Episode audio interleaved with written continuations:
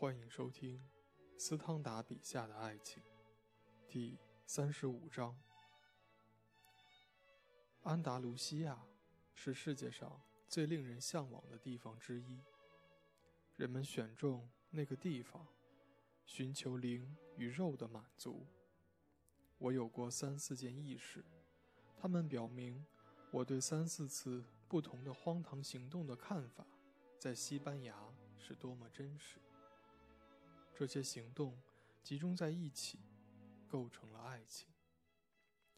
可是有人建议我利用它们来迎合法国人的风雅，我徒劳的断言：我用法国语言写作，而肯定不是用法国文学写作。老天保佑我，使我和当代受人尊敬的文学家没有共同之处。当摩尔人。从安达卢西亚撤退的时候，他们留下了自己的建筑物和大量的风俗习惯。既然我不可能用德塞维尼夫人的语言谈及风俗习惯，我就仅仅提一下摩尔人建筑布局的主要特色。这种特色就在于，每座房子都有一座被又狭窄又雅致的。连拱围廊围着的小园，在酷热的夏季，当烈士温度计的寒暑表连续几个星期在三十度以上时，这些连拱廊提供了美妙宜人的浓荫。小花园中央总有一口人造喷泉，给人以美的享受。只有均匀而有节奏的淙淙流水声，打破这个高雅的隐居的寂静。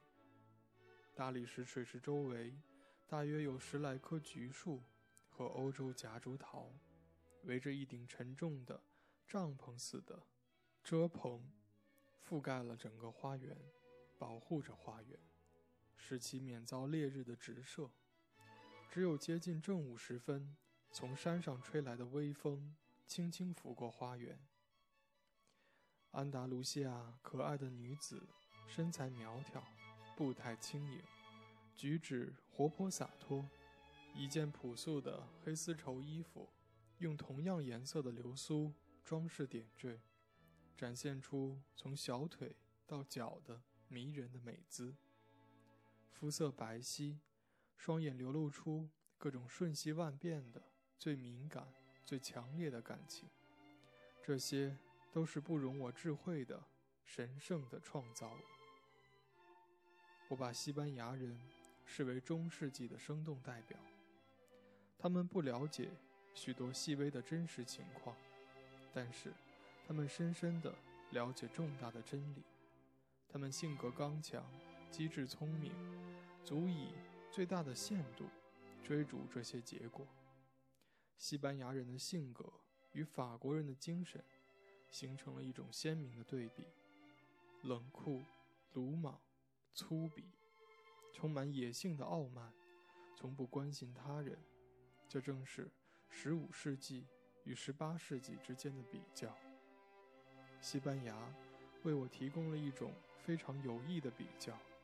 在我看来，设法抵挡拿破仑的唯一民族，是绝对没有愚蠢的荣誉和荣誉中的愚蠢的。他们并不颁布好的军事法令。每六个月换一次制服及穿大号的马刺。相反，他们有一个无足轻重的将军。意大利人一直在爱和恨之间遭受折磨，他们靠激情生活；法国人靠虚荣心生活，而古代善良质朴的德意志人的后裔是靠想象力生活。他们一旦不接触他们。生存最基本的和最不，他们一旦不接触他们生存最基本和最必不可少的社会利益，我们就会惊奇地发现，他们不顾一切地追求自己的所谓哲学，及一种充满善意的狂热。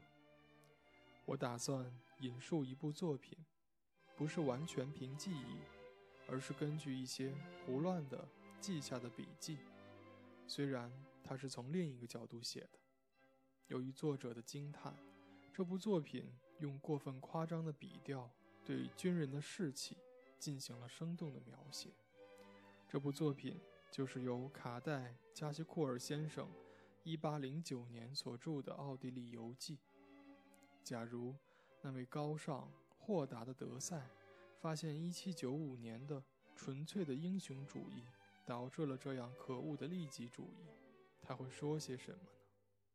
在塔拉维拉的战斗中，两个朋友同在一个炮兵连，一个是上尉指挥官。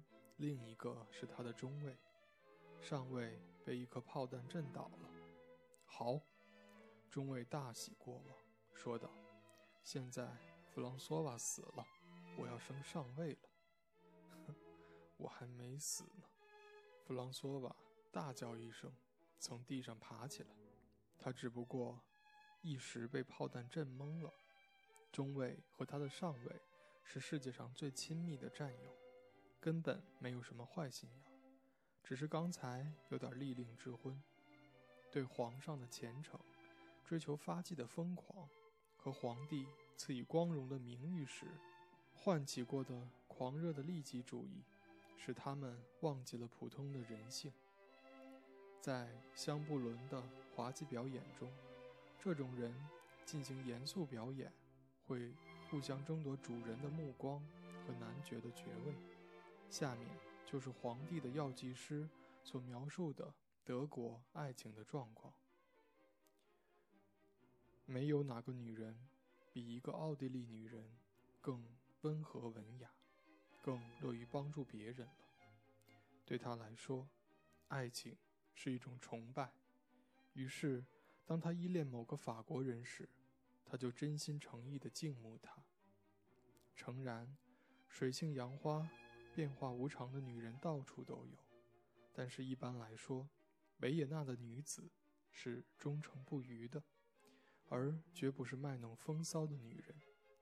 我称他们忠诚不渝，是针对他们选择的情人而言，因为在维也纳，丈夫们同别处没有什么不同。一八零九年六月七日，维也纳那个最漂亮的女人。